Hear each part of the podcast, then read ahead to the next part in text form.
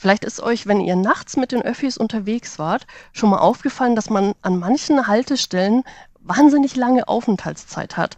Das liegt daran, dass die Anschlüsse garantiert werden sollen für Fahrgäste, insbesondere nachts, damit man nicht nachts noch irgendwo in der Gegend rumstehen muss und vielleicht noch eine halbe Stunde oder Stunde auf die nächste Bahn warten muss. Und diese optimalen Anschlüsse im Nachtverkehr werden zum Beispiel in Köln bei der KVB Rendezvous-Verkehr genannt. Rendezvous auf dem U-Bahn-Plan, das ist unser Thema heute. Es geht um das Netz im öffentlichen Nahverkehr. Synapsen. Synapsis.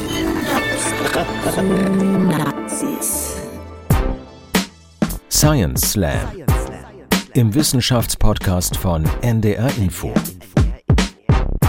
Normalerweise sind wir in den Synapsen ja ganz journalistisch der Wissenschaft auf der Spur. Wir lassen euch an wissenschaftlichen Diskursen teilhaben, machen das Zustandekommen von Erkenntnissen transparent und bringen euch akustisch an die Orte, an denen Forschung spielt. Und das alle zwei Wochen. In den Wochen dazwischen, also immer dann, wenn es keine reguläre Synapsenfolge gibt, wollen wir mit euch nun etwas Neues ausprobieren. Science Slam Goes Podcast denn die Wissenschaftscommunity hat ganz viel Unterschiedliches zu bieten und die Wege dahin möchten wir euch eröffnen. Hallo und willkommen. Mein Name ist Corinna Hennig. Ich bin als Redakteurin für den Synapsen-Podcast zuständig, bin normalerweise hier selbst nicht zu hören, aber jetzt möchte ich mit euch zusammen das Experiment Science Slam als reines Audio wagen. Kurz einmal vorher für alle, die noch nie bei einem Science Slam waren, eine kleine Definition. Ein Science Slam ist ein wissenschaftlicher Wettbewerb, eine Art Turnier, in dem Wissenschaftler ihre Forschungsthemen innerhalb einer vorgegebenen Zeit vor Publikum präsentieren. Es geht also um populärwissenschaftliche Vermittlung. Das Publikum darf anschließend bewerten, und zwar neben dem wissenschaftlichen Inhalt auch, wie verständlich und unterhaltsam der Vortrag war. Jetzt gibt es natürlich noch eine erhöhte Schwierigkeit. Science Slams finden normalerweise live vor Publikum statt, auf der Bühne. Die Slammer können lustige Katzenfotos zeigen oder zumindest kreativ gemachte Präsentationen. Wir wollen hier aber ausprobieren, funktioniert das auch im Podcast? Und wer macht es am besten? Sechs Kandidaten treten in der ersten Staffel gegeneinander an. Alle zwei Wochen einer oder eine. Und ihr könnt, wie beim echten Slam, den Sieger wählen. Am Ende, wenn ihr alle Folgen gehört habt. Heute hören wir unsere zweite Slammerin. Heute im Ring Katrin Viergutz mit dem Thema Nahverkehrsnetze.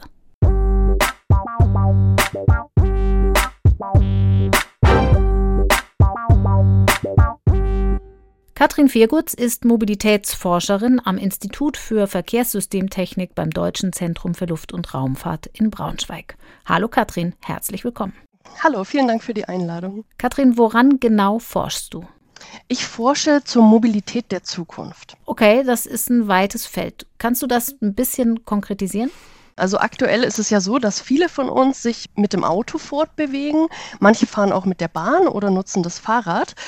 Und in allen Bereichen gibt es ja Potenzial, das noch zu verbessern. Also das heißt, dass man zum Beispiel die öffentlichen Verkehrsmittel attraktiver macht, dass man das Fahrradfahren auch attraktiver macht. Denn häufig ist es ja so, eigentlich ist es uns ja teilweise egal, mit welchem Verkehrsmittel wir von A nach B kommen. Wir wollen ja einfach nur nach B kommen. Und da versuche ich Möglichkeiten zu finden, um insgesamt die Verkehrsmittel und unsere Mobilitätsmöglichkeiten zu verbessern, sodass auch unsere Städte insgesamt schöner werden, dass es zum Beispiel weniger ruhenden Verkehr gibt, also das heißt Autos, die am Straßenrand parken und dass wir bessere Möglichkeiten haben, um unsere Mobilität auszuüben und damit auch am sozialen Leben teilzuhaben. Und gibt es da Mobilitätsprojekte, die du am Computer entwickelt hast und die es mittlerweile auch in der Realität gibt? Ja, das Schöne bei uns am Institut ist, dass wir zwar in der Theorie forschen, aber dass einiges davon auch in der Praxis umgesetzt wird, in Pilotprojekten. Beispielsweise fertigen wir Verkehrssimulationen an mit unterschiedlichen Simulationstools und da simulieren wir erstmal unterschiedliche Szenarien, zum Beispiel von dem Verkehr in der Innenstadt und dann testen wir das erstmal am Computer, was wäre, wenn wir jetzt bestimmte Straßen für den Autoverkehr sperren würden, was wäre, wenn wir Tempo 30 überall hätten und so weiter. Und wenn wir dann in der Simulation herausgefunden haben, dass einer dieser Ansätze tatsächlich Sinn macht, dann versuchen wir das natürlich auch in der Realität umzusetzen und zu überprüfen, ob unsere Simulationsergebnisse einigermaßen stimmen. Also das heißt, diese Simulation dient der Eingrenzung der Szenarien, die wir in der Realität umsetzen. Also wenn du nach XY fährst und da an der Straßenkreuzung stehst, dann weißt du, okay, das, was wir uns ausgedacht haben, das klappt auch. Ja, das gibt es tatsächlich. Wir hatten mal ein Projekt, was ich ganz interessant fand, vor kurzem in Schorndorf. Das ist im Agglomerationsraum von Stuttgart, also an der Endhaltestelle der S-Bahn, die aus Stuttgart kommt. Und dort haben wir einen Bedarfsbus, ein flexibles Bussystem etabliert und ein Dreivierteljahr lang getestet und wissenschaftlich begleitet. Das war wahnsinnig interessant. Wir haben das wie ein Reallabor aufgebaut. Das bedeutet, dass wir die Bevölkerung sehr stark mit einbezogen haben. Es gab immer wieder Workshops, wo die Bürgerinnen und Bürger Bürger sich beteiligen konnten. Und wir haben diesen Busservice im laufenden Betrieb immer weiterentwickelt nach den Anforderungen und Wünschen der Bürgerinnen und Bürger. Das war natürlich wahnsinnig interessant. Zuerst haben wir es am Computer simuliert und dann haben wir es tatsächlich umgesetzt und sehr schnell sehr gutes Feedback bekommen aus der Bevölkerung heraus. Das war natürlich ein sehr schönes Gefühl. Oder manchmal ist es auch andersrum, dass ich in Städten unterwegs bin oder auch im ländlichen Raum und mir denke, das ist ja hier mal wirklich gut umgesetzt. Dann versuche ich das gleich zu dokumentieren und nehme das vielleicht in das nächste Projekt so als Teil eines Szenarios mit auf. Also gerade in großen europäischen Städten gibt es da wirklich sehr gute Beispiele. Also zum Beispiel Kopenhagen ist immer so ein bisschen die Vorreiterstadt in Sachen Mobilität. Mhm. Ähm, die haben sich da schon seit Jahrzehnten sehr viele Gedanken dazu gemacht, wie Mobilität eigentlich sein müsste, damit sie uns nicht im Weg steht, sondern damit sie uns den Alltag erleichtert.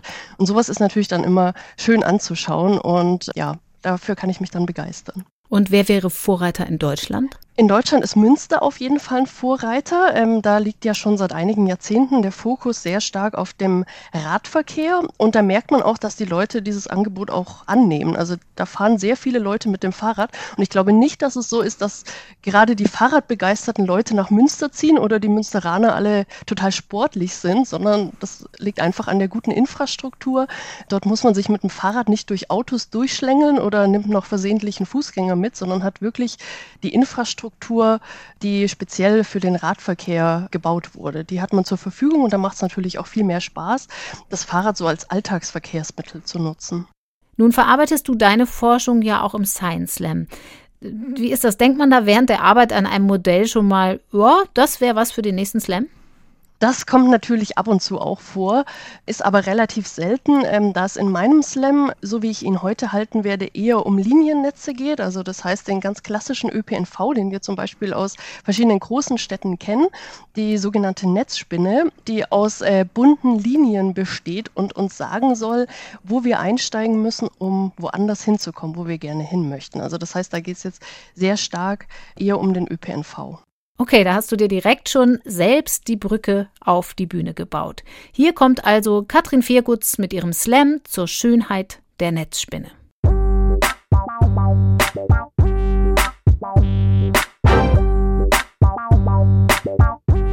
Ja, vielen Dank. In meinem Slam spreche ich heute über Städte, die aus Hashtags und aus Sternen bestehen und ich möchte euch heute gerne begeistern für die Schönheit von Netzspinnen und außerdem gibt es auch ganz viel Rendezvous-Verkehr. Wir alle standen ja schon mal mit großen Fragezeichen an Bahnhöfen oder an Bushaltestellen, haben diese schematischen Liniennetzpläne betrachten und uns gefragt, was will mir der Verfasser damit eigentlich sagen? Schematische Liniennetzpläne, das sind diese Abbildungen mit den bunten Linien, die uns sagen sollen, welche U-Bahn, welche Straßenbahn wo entlang fährt. Anscheinend muss man aber Verkehrswissenschaften studiert haben, um diese Liniennetzpläne zu verstehen. Ganz so ist es natürlich nicht. Also ich muss es ja wissen. Ich habe nämlich Verkehrswissenschaften studiert. Und ich kann euch sagen, das alleine reicht erstmal nicht. Ich möchte heute also mit euch gemeinsam einer Sache auf den Grund gehen, nämlich der Schönheit der Netzspinne. Wir lernen unterschiedliche Netz- und Linienformen kennen und stellen fest, dass Städte aus Hashtags und Sternen bestehen können und machen gemeinsam eine gedankliche Reise durch die Öffi-Netze dieser Welt. Ringfrei. Vielleicht habt ihr schon unterschiedliche Liniennetze gesehen, diese bunten Striche, wo man erstmal nie was findet.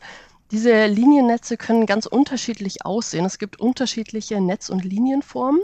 Der Klassiker ist dabei das Ringnetz.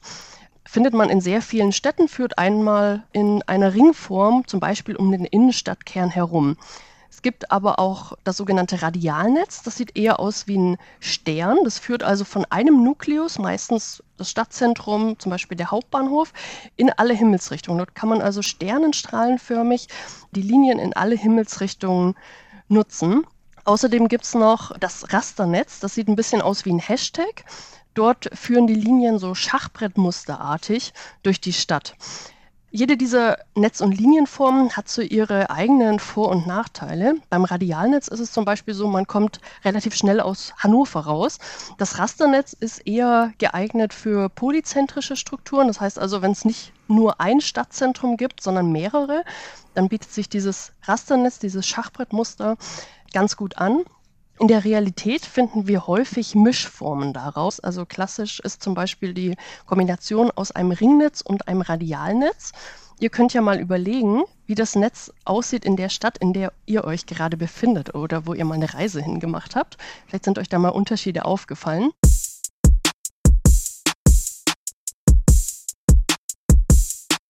In Köln zum Beispiel haben wir so ein ganz klassisches Radialnetz. Das ist so ein bisschen der feuchte Traum eines jeden Verkehrsplaners. Vom Kölner Hauptbahnhof aus gehen die Radiale sternenstrahlenförmig in alle Himmelsrichtungen raus. Und zusätzlich haben wir noch so einen ganz schönen Halbring, die Gürtelbahn, nennen die Kölner das, glaube ich, die Stadtbahnlinie 13, fährt noch auf so einem halben Ring um Köln herum und verbindet diese Radiale miteinander. Dann spart man sich also einiges an Wegen, wenn man von einem Radial zum nächsten außerhalb der Stadt gut umsteigen kann und nicht immer zurück muss ins Zentrum zum Hauptbahnhof. Einen vollständigen Ring gibt es in Hamburg. Das ist die Ringlinie U3, führt einmal um den Stadtkern Hamburgs herum und zusätzlich natürlich auch wieder die Radiale, mit denen man schön auch in die Außenbezirke Hamburgs gelangen kann. In Berlin gibt es ja auch die Ringbahn und die ist so eine Besonderheit, ein besonderes Phänomen, fährt den ganzen Tag und fast die ganze Nacht in beide Richtungen um Berlin herum. Und das Interessante ist, eine Runde dauert genau eine Stunde und eine Viertelrunde dauert genau eine Viertelstunde. Also das heißt, man kann sich das fast wie so ein Ziffernblatt vorstellen. Wenn man wissen möchte, wann man ankommt, kann man das quasi wie auf einer Uhr, auf einem Ziffernblatt ablesen, wie lange das wohl dauern wird.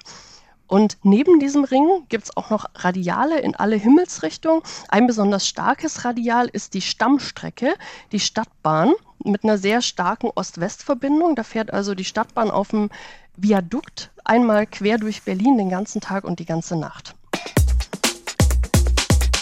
Solche Radiale finden wir, wie gesagt, in sehr vielen Städten. Manchmal starten die an einem bestimmten Punkt, dem Nukleus quasi, dem Stadtkern, dem Hauptbahnhof.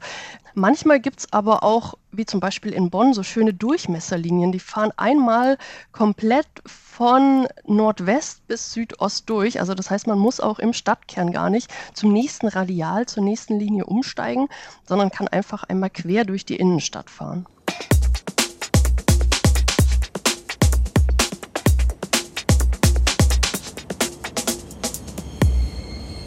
Und zwei besondere Beispiele habe ich noch mitgebracht, die gefallen mir besonders gut.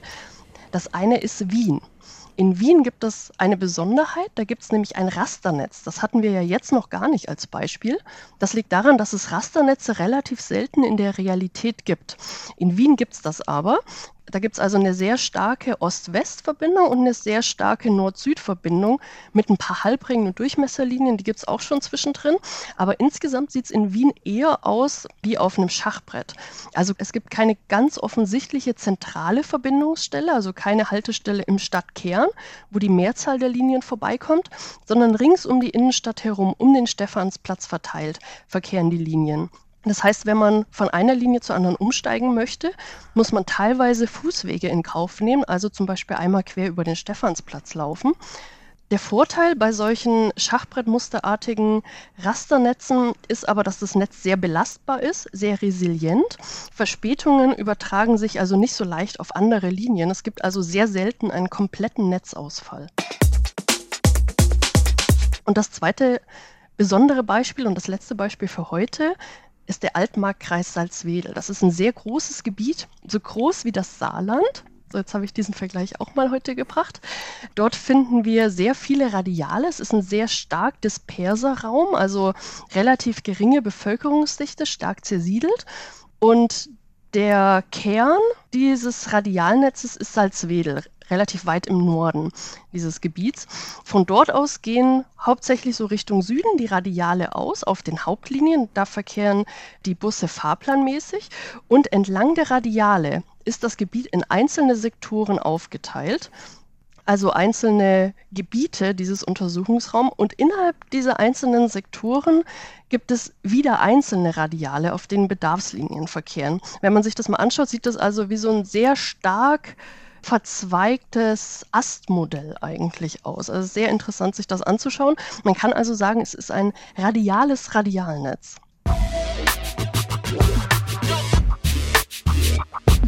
Ich finde, das Schöne an solchen Liniennetzen, egal welcher Form, ist, dass man durch diese Netze normalerweise wirklich vernetzt ist. Also das heißt, wenn man an einer Stelle Zugang zum Netz hat, dann kann man ganz leicht zu jedem anderen Punkt im Netz gelangen. Und damit das einigermaßen zuverlässig funktioniert, gibt es den sogenannten integralen Taktfahrplan, also aufeinander abgestimmte Linien.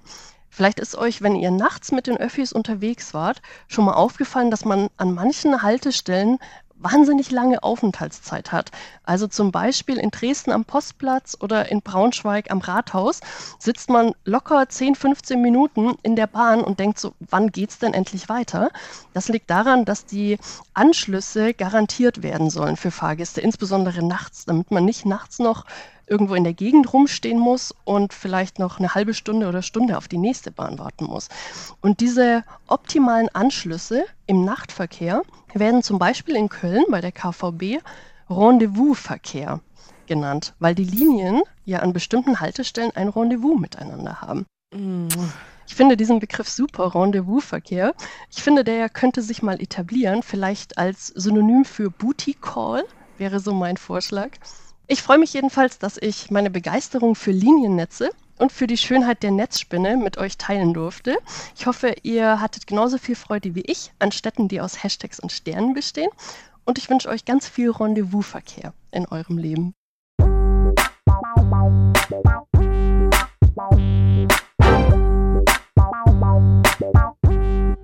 Vielen Dank, Katrin Viergutz, Mobilitätsforscherin, über die Schönheit und den Sinn von Liniennetzen.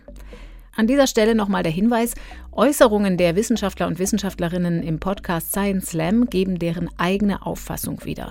Der NDR macht sich Äußerungen der Slammer nicht zu eigen. Das war unser zweiter Science Slam im Synapsen-Podcast. In der nächsten Folge geht es um Geografie, Didaktik und globale soziale Gerechtigkeit. Die findet ihr dann in zwei Wochen in der ARD-Audiothek und unter ndr.de/slash Synapsen. Dort auf der Seite könnt ihr am Ende dann auch eure Stimme abgeben, wenn ihr alle Slammer dieser Staffel gehört habt. Bleibt dran, hier an dieser Stelle erfahrt ihr mehr. Dieser Science Slam entsteht übrigens in Kooperation mit Julia Offe. Sie organisiert von Hamburg aus bundesweit Science Slams und den Link zu ihren Veranstaltungen gibt es auch unter ndr.de/slash Synapsen. Da kann man dann zum Beispiel auch Videos von den Live-Slams vor Publikum angucken und da sind natürlich auch unsere Slammer hier aus dem Podcast dabei. Und gebt uns gern Feedback zu unserem Experiment Science Slam im Podcast unter der E-Mail-Adresse synapsen.ndr.de. In der nächsten Woche geht es erstmal wieder weiter mit einer Synapsenfolge in gewohnter Form, dann wieder mit meiner Kollegin Maja Bachtjarewitsch. Ich bin Corinna Hennig, bleibt neugierig. Bis dann. Synapsen Science Slam, ein Podcast von NDR Info.